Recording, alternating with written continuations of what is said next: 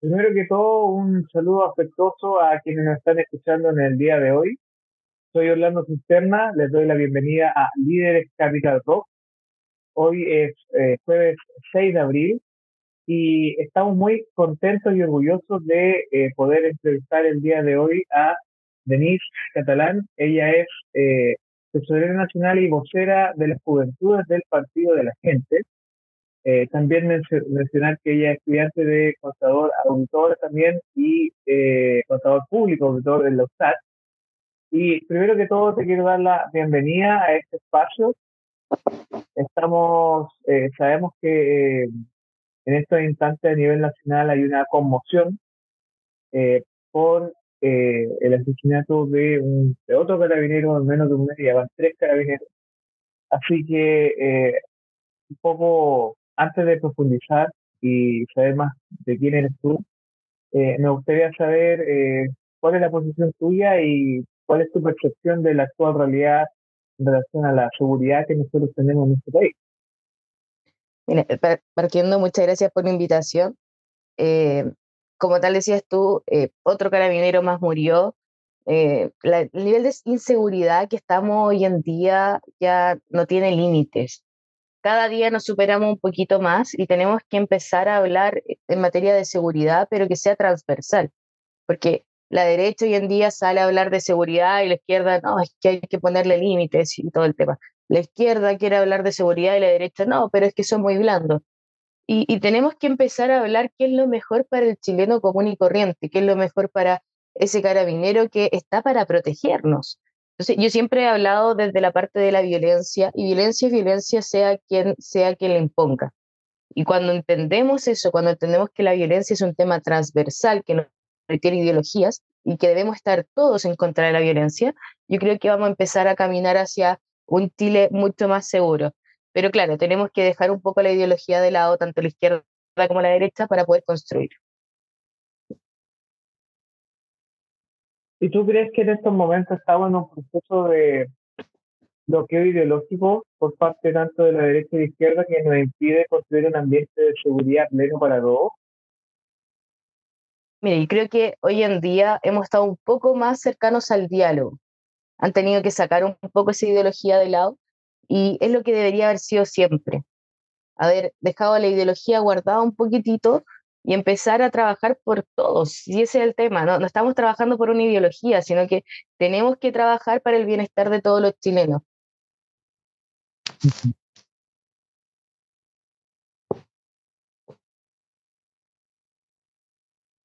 Y para cerrar esta discusión de lo que es seguridad y el bienestar, ¿cuál es su posición eh, o porque sabemos que es, como extraño el contexto en el que estamos, ¿no? O sea, por un lado tenemos esta crisis de seguridad que es brutal, y por otro lado es como nos ponemos una venda, ¿no es cierto?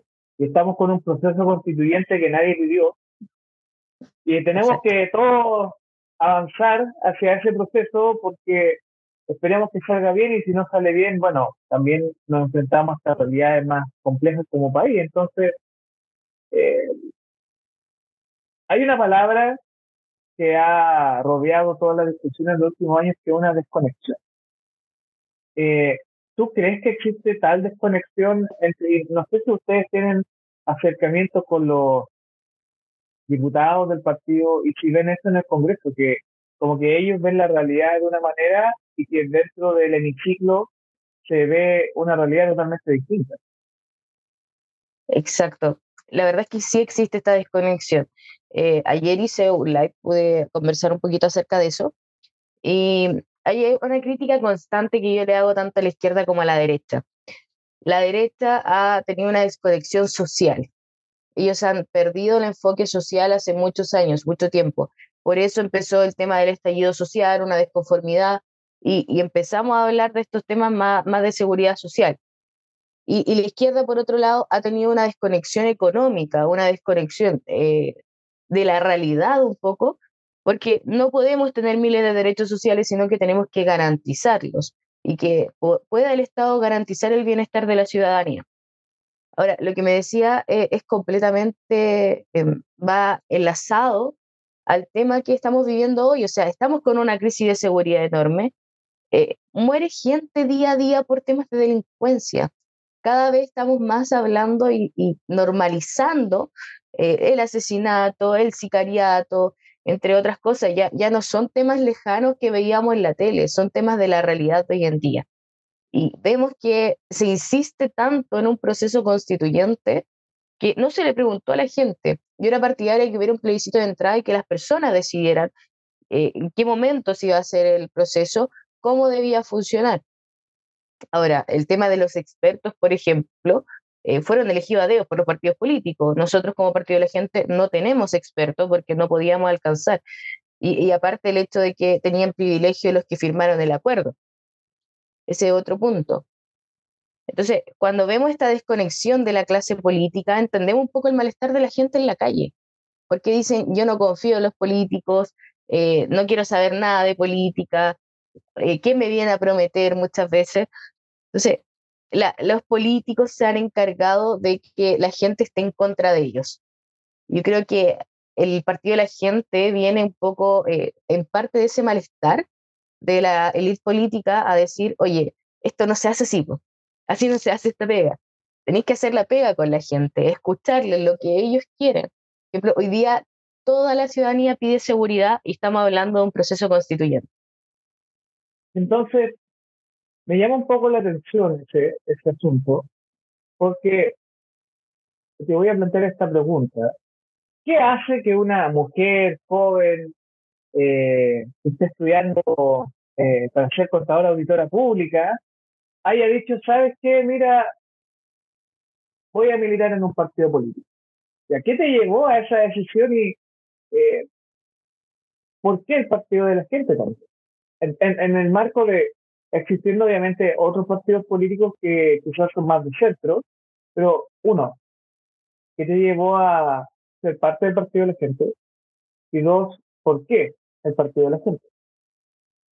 Eh, es súper interesante esa pregunta. A mí siempre me ha gustado la política. Eh, cuando estudié en la media fui presidenta del centro de estudiantes. Me encanta poder eh, estar cerca a la gente, entender sus necesidades, poder tratar de construir algo bonito. En un momento me acerqué un poco más, y no tengo ningún problema de decirlo, un poco más hacia la centro izquierda de, de Chile, porque ahí sentía que podían entender un poco este, esta necesidad social que, es necesario para la ciudadanía. No encontré mi lugar ahí, nunca milité en ningún partido político, incluso me cargaban los partidos políticos de izquierda, pero me gustaban algunos puntos que tocaban en cuanto a seguridad social. Y la derecha, por otro lado, eh, nunca me acerqué a la derecha porque sentía que tenía una desconexión mucho más grande y que no, no era, uno siempre dice, no era mi familia, no era mi lugar. Eh, ah, bueno, es como la, de la serie Marco Sí. Esa tampoco era mi familia.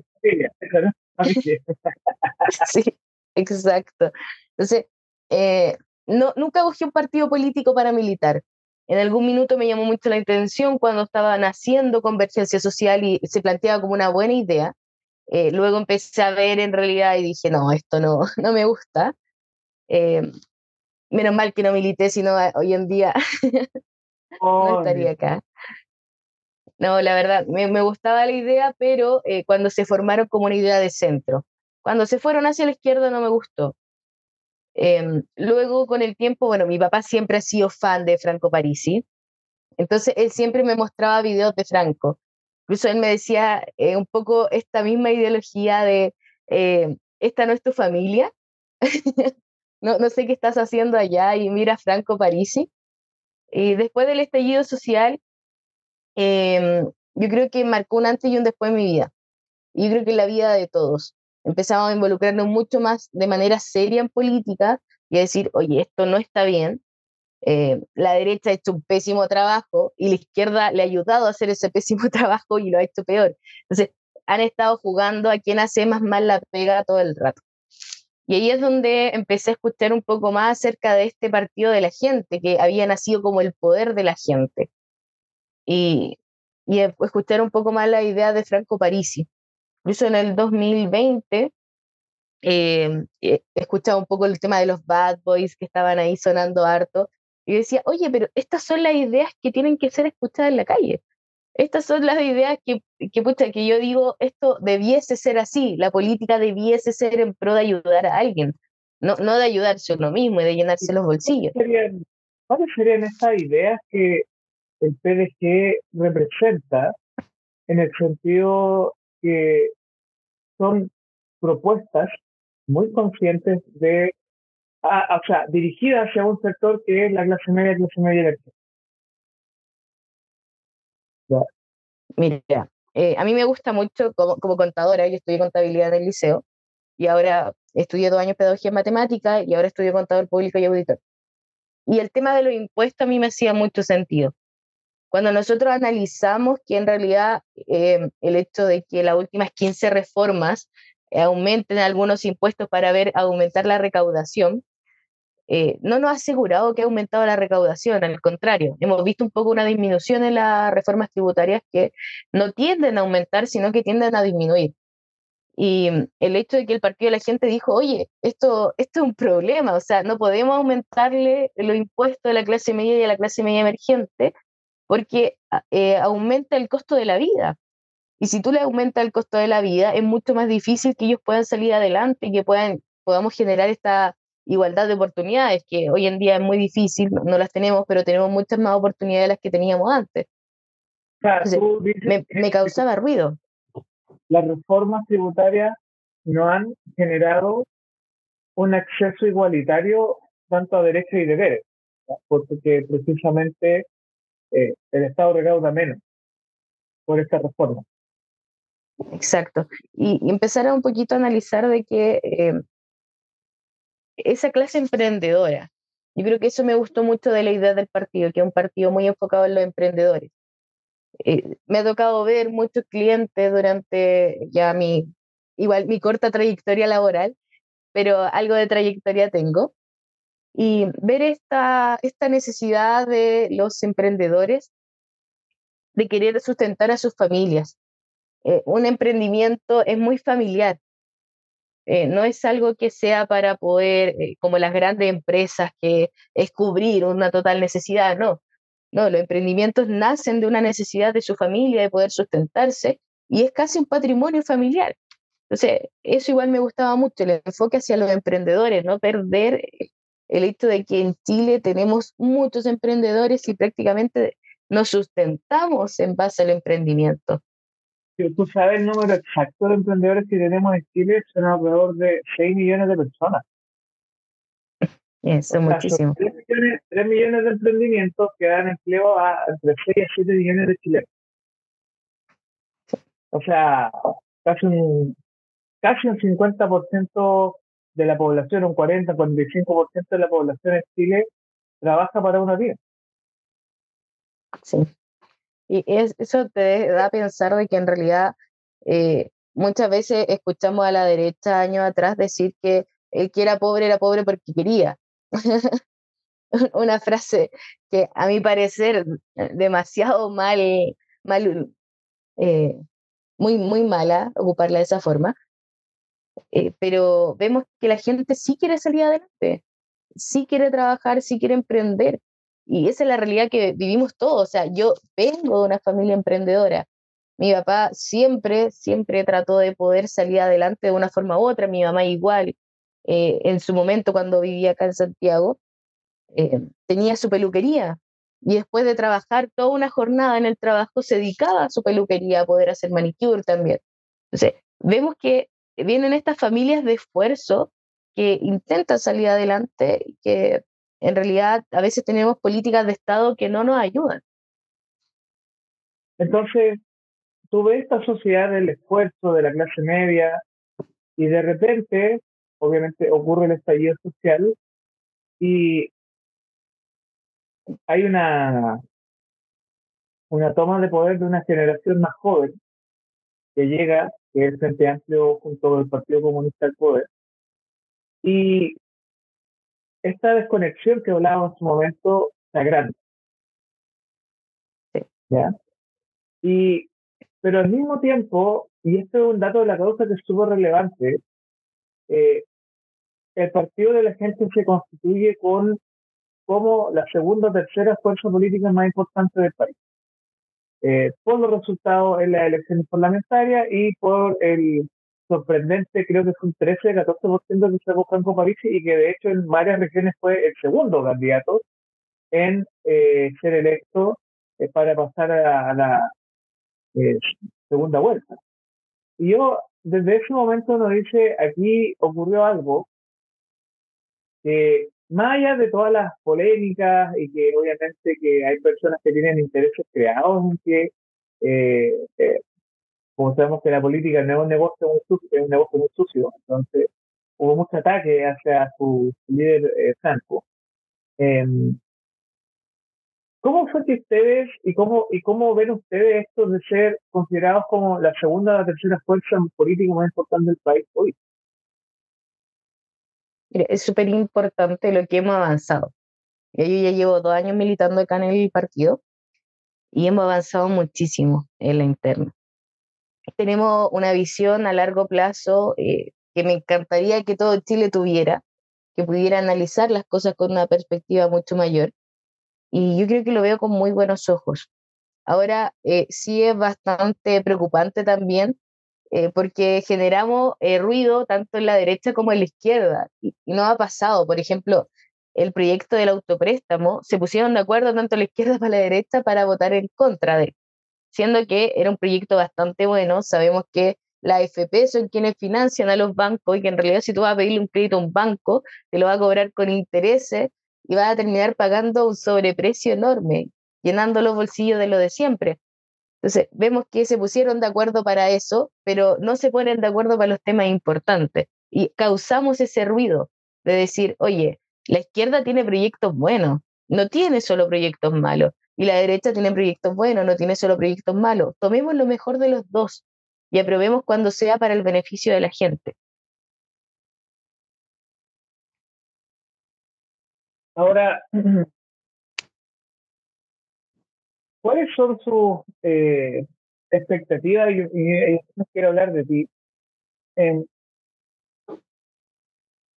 ¿Cuáles serían tus perspectivas y visiones sobre lo que estamos enfrentando hoy día como sociedad? No, no solo el tema de seguridad, sino que ¿cuál sería ese sueño que te mueve a ti? Ese sueño de país que te mueve a ti. Mira, creo que hay muchas cosas que cambiar, hay muchas cosas que mejorar en Chile, pero un Chile mucho más transversal, que no sea tema que, por ejemplo, un partido como nosotros, el Partido de la Gente, esté hablando con la izquierda para levantar un proyecto, que no sea tema que estamos hablando con la derecha, que no sea tema el diálogo. No puede ser posible que eh, la política chilena se haya farandulizado tanto que es como, oh, mira, no fueron a hablar con la izquierda, son de izquierda. Después, no, mira, están hablando con la derecha, son de derecha. No, pero, debemos formar un diálogo constante. Pero ¿no crees tú que eso también es señal de los tiempos de gente que simplemente juega un poco a, este concepto de gato pardismo? Que, que dicen hacia afuera que cambie todo, pero que hacia adentro es que nada cambia. Exacto. Sí, pasa un poco eso. Eh, en realidad, hay muchos que le encanta cómo está el país ahora porque se ven beneficiados de eso, ¿ya? Y eso hay que decirlo tal cual como es. Ahora, lo que a mí me preocupa es que el chileno común y corriente se informe, sepa lo que está votando, sepa lo que se está haciendo en la política chilena. Y muchas veces nos desconectamos porque tenemos muchas más preocupaciones, que hay que pagar la luz, hay que pagar el agua, el colegio, que la salud, que si nos enfermamos nos cuesta y nos duele el bolsillo. Entonces, eh, tenemos miles de preocupaciones, mucho más que darnos cuenta de, la, de lo que está pasando en temas de política. Pero la política nos afecta a nuestro diario vivir. Por ejemplo, el mismo IVA a los medicamentos, el impuesto, a ver, perdón, el impuesto a los medicamentos. Nos enfermamos y tenemos que pagar porque nos enfermamos. El Estado eh, recauda a través de cuando nosotros estamos enfermos. Y no debería ser así. Deberíamos aliviarnos un poquito más la pega. Ahora, a mí me encantaría, me encantaría un Chile gobernado sin ideologías, solamente para el bien común, porque la derecha a veces soy súper crítica tanto con la izquierda y la derecha, lo siento, pero la derecha se llena la boca hablando del bien común y solo hablan de sus intereses. Y la izquierda, por otro lado, se llena la boca diciendo que habla en favor del pueblo y también gobiernan para sus propios intereses. Entonces, necesitamos un Chile mucho más transversal. Ahora, este Chile sin ideología que tú hablas, eh, ¿implica en algún momento que ustedes se constituyan eh, y que tengan el deseo de ser la mayor fuerza política del país? ¿Y cómo ustedes creen posible? Mira, e, está difícil, está difícil, no está fácil, pero a nosotros nos gustaría que la gente fuese la mayor fuerza política en Chile. Y eh, nosotros como partido de la gente queremos representar esa clase media y clase media emergente.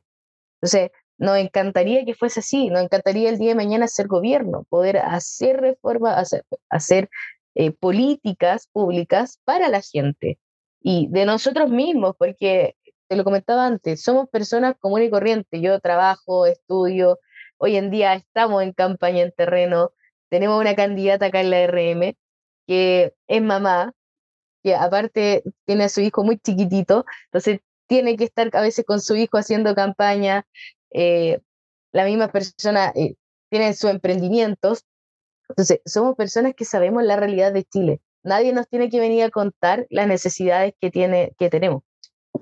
Por ejemplo, ayer, em, obviamente estamos en este periodo de campaña.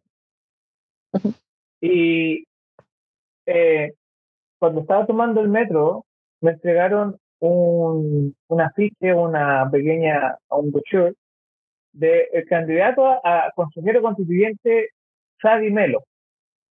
Ya. y Sadi Melo, por lo que yo sé, fue un alcalde que era, si era el PPD del Partido Socialista, que llevó más de 20, 30 años gobernando una comuna, la comuna del Bosque, y que fue acusado abiertamente de corrupción y de trabajar abiertamente con, con el narcotráfico Exacto. Entonces yo me pregunto, ¿es tal el nivel de desconexión de que simplemente se ve este proceso constituyente eh, para el beneficio de un sector o de unos sectores políticos y en realidad esas no son las urgencias y dolores de las personas? Sí, se ve mucho esta desconexión y sobre todo, bueno, Sadi Melo es parte de mi distrito, así que lo conozco, conozco la situación que se vivió y mm, e, es una persona que está muy enfocada en poder generar sus últimos, eh, como su último bolso para su jubilación antes de poder retirarse de la política.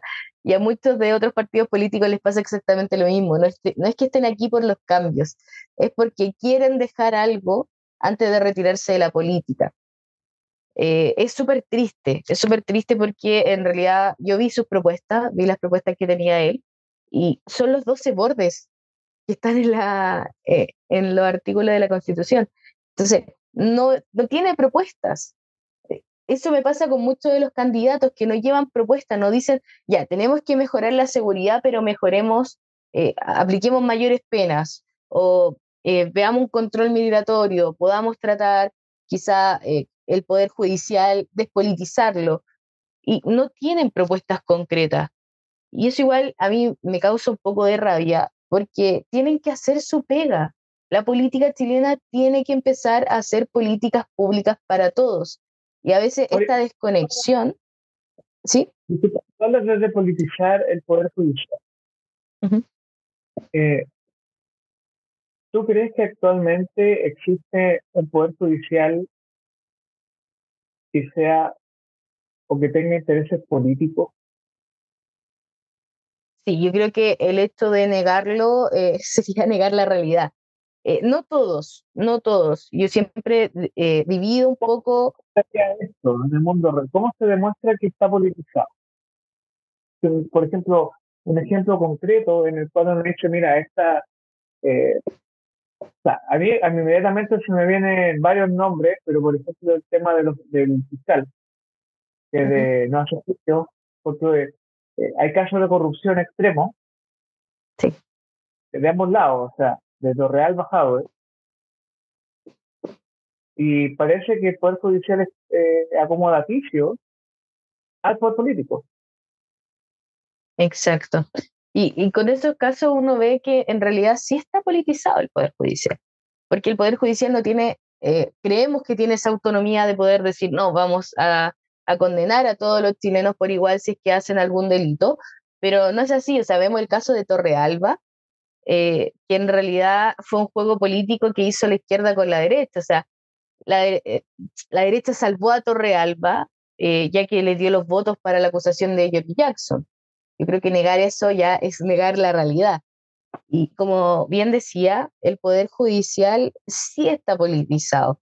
¿Por qué? Porque si una persona común y corriente comete un delito, va a tener un procedimiento. Si un político que comparte quizá ideologías con este eh, fiscal, por ejemplo, eh, comete un delito, tiene otro procedimiento. Y eso no debería ocurrir.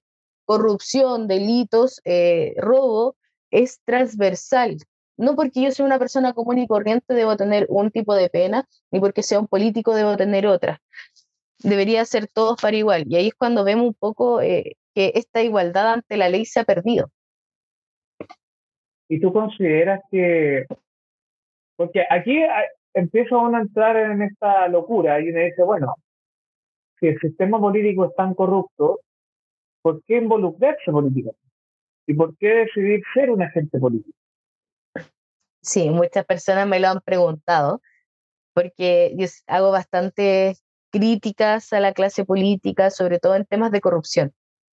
Pero yo considero que las personas buenas, con buenas intenciones, buenos valores, eh, puedan involucrarse mucho más en política. Esa es la forma que tenemos de poder ganarle este sistema que es mucho más corrupto.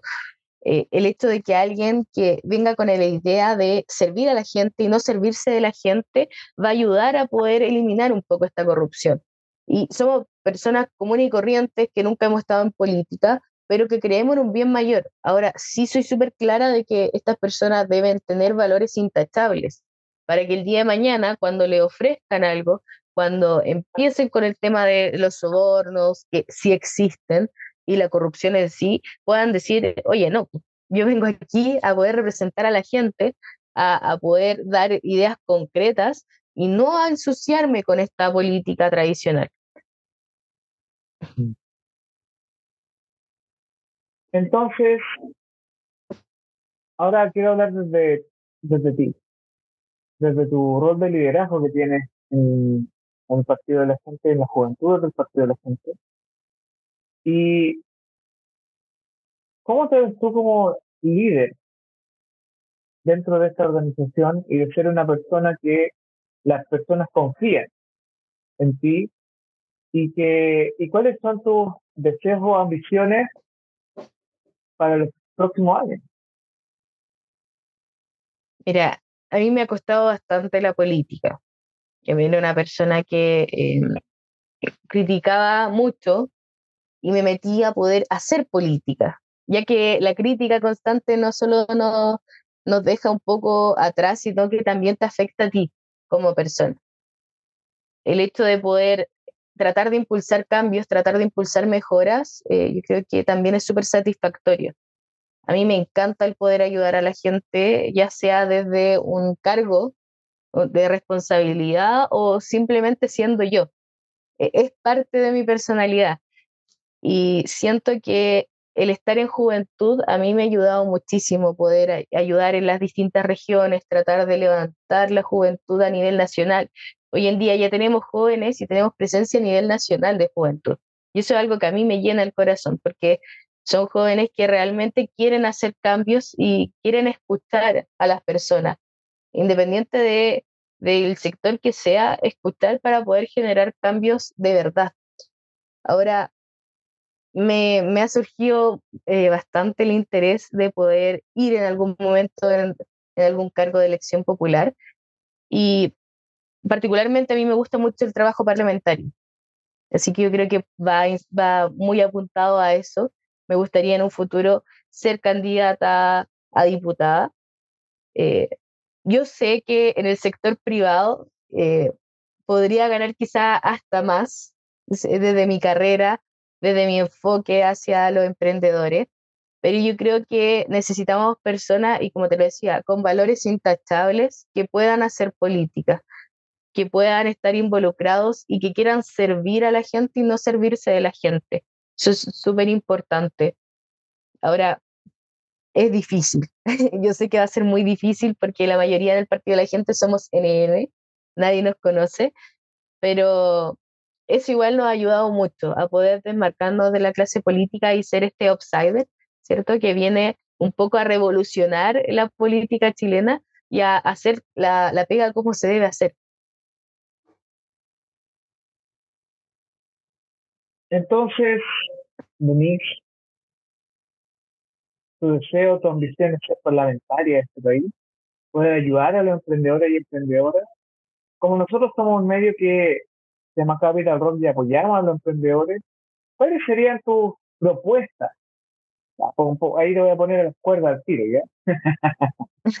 ¿Cuáles serían tus propuestas para el mundo emprendedor, para los empresarios?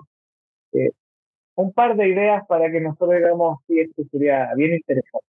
Tú hablaste mucho de impuestos.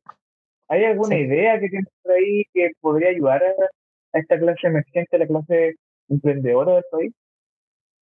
Sí, yo creo que hay que regularizar, regularizar mucho el tema de las pymes poder darle beneficio a las pymes. El tema de los impuestos me gusta bastante, por ejemplo, el impuesto de primera categoría, este año deberíamos volver al 25%, estaba por temas de pandemia en un 10%, pero yo creo que no es necesario llegar al 25%.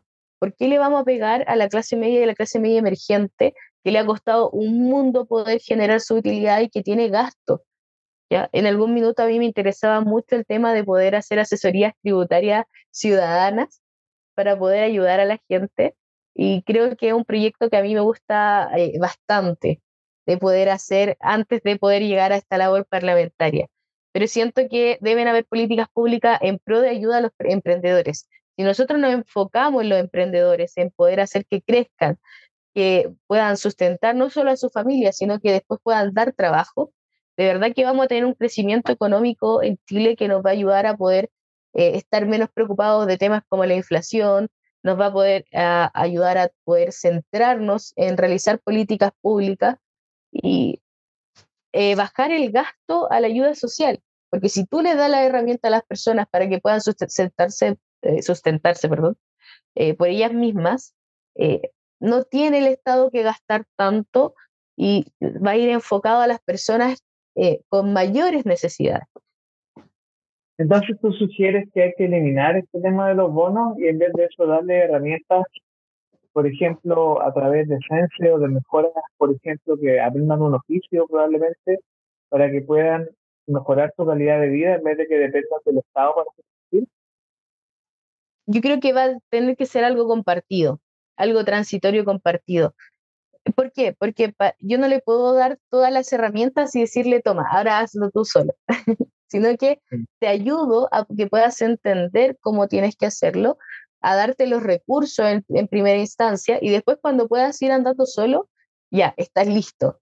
Y es como nos pasa un poco desde que nacemos. O sea, nuestra mamá no nos tira a poder caminar de un día para otro, sino que nos enseña paso a paso qué es lo que tenemos que hacer hasta que nosotros caminamos por nosotros mismos. Y siento que con los emprendedores hay que hacer un poco eso. Hay emprendedores que no conocen los temas tributarios, que es necesario que los puedan conocer, que no conocen acerca de las políticas que pueden optar y también de los beneficios que pueden eh, optar también. Yo creo que deberíamos enfocarnos incluso en temas de préstamo de los emprendedores eh, que sean especialmente para ellos sin estos intereses usureros que vemos hoy en día.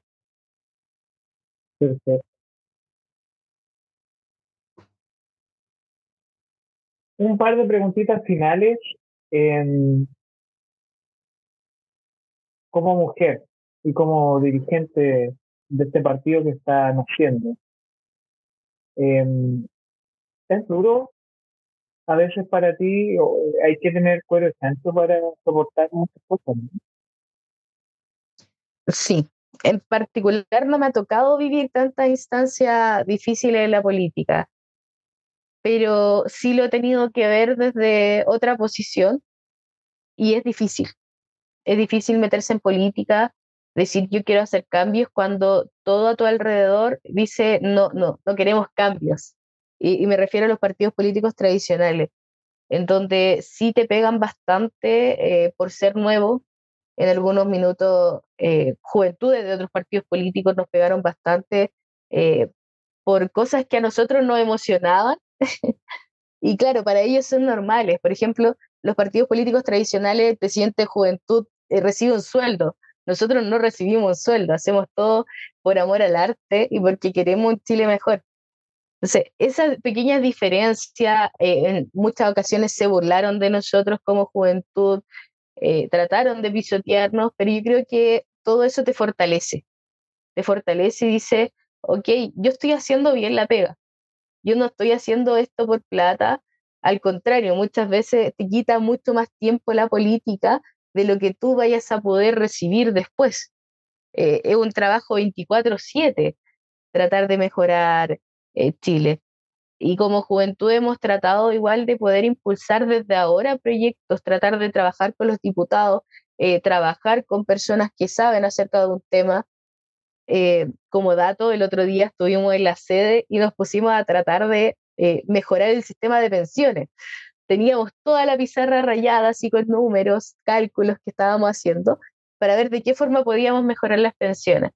Y esas son cosas que pasan en el partido de la gente. No, no tienes que tener un nombre importante ni tener un puesto para poder dar ideas, sino que todos podemos contribuir a eso. Bien.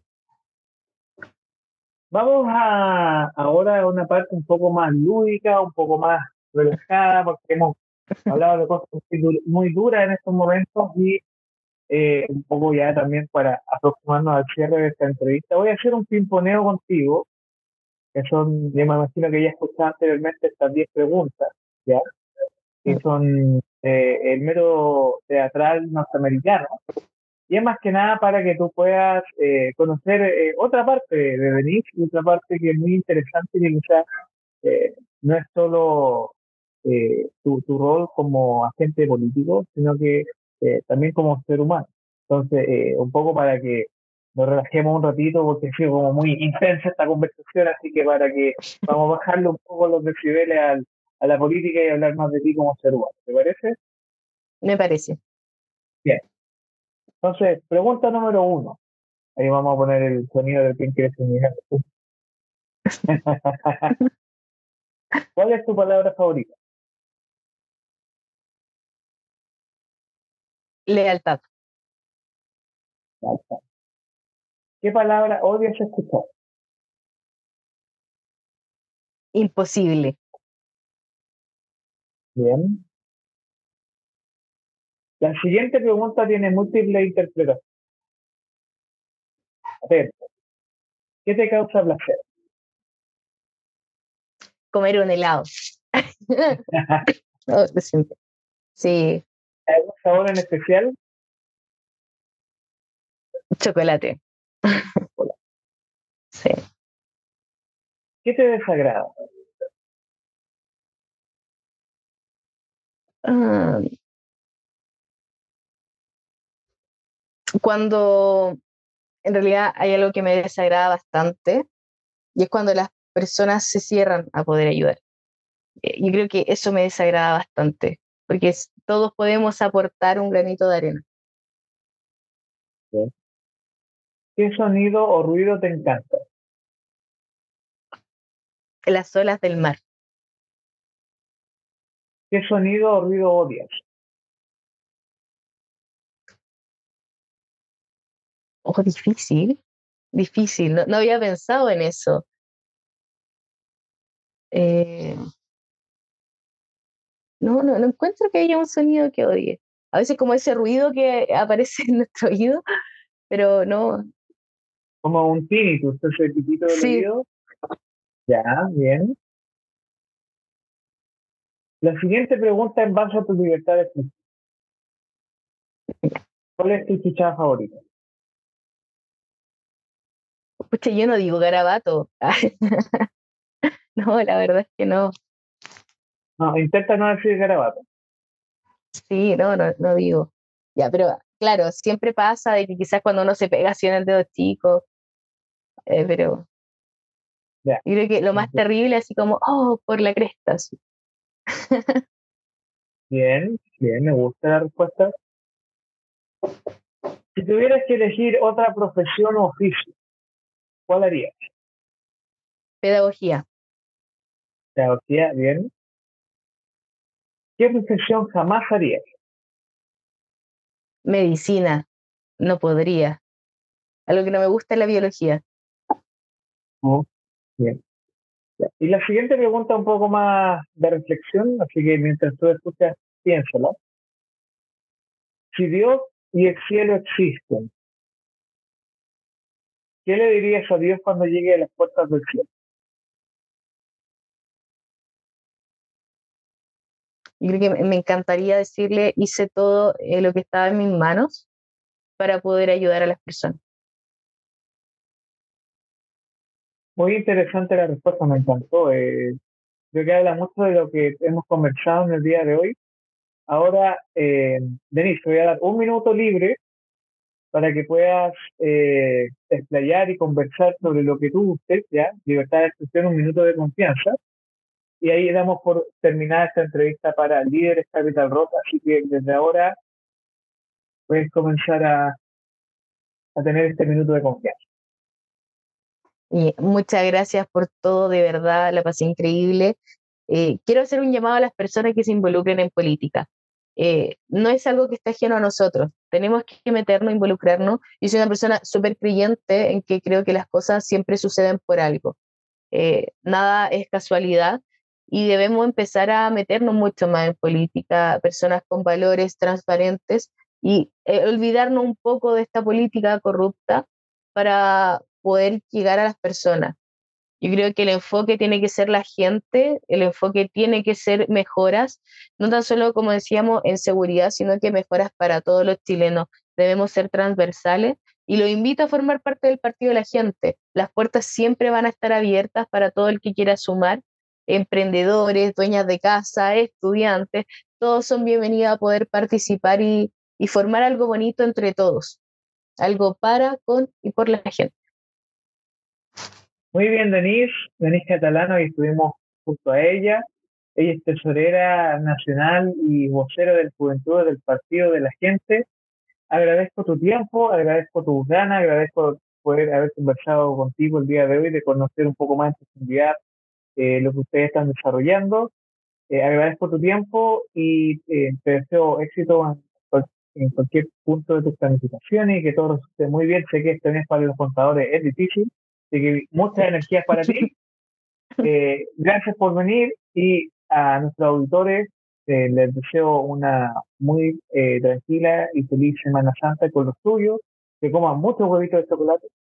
Así que gracias a ti de verdad, y espero eh, poder conversar en otra ocasión. Que tengan muy buen día.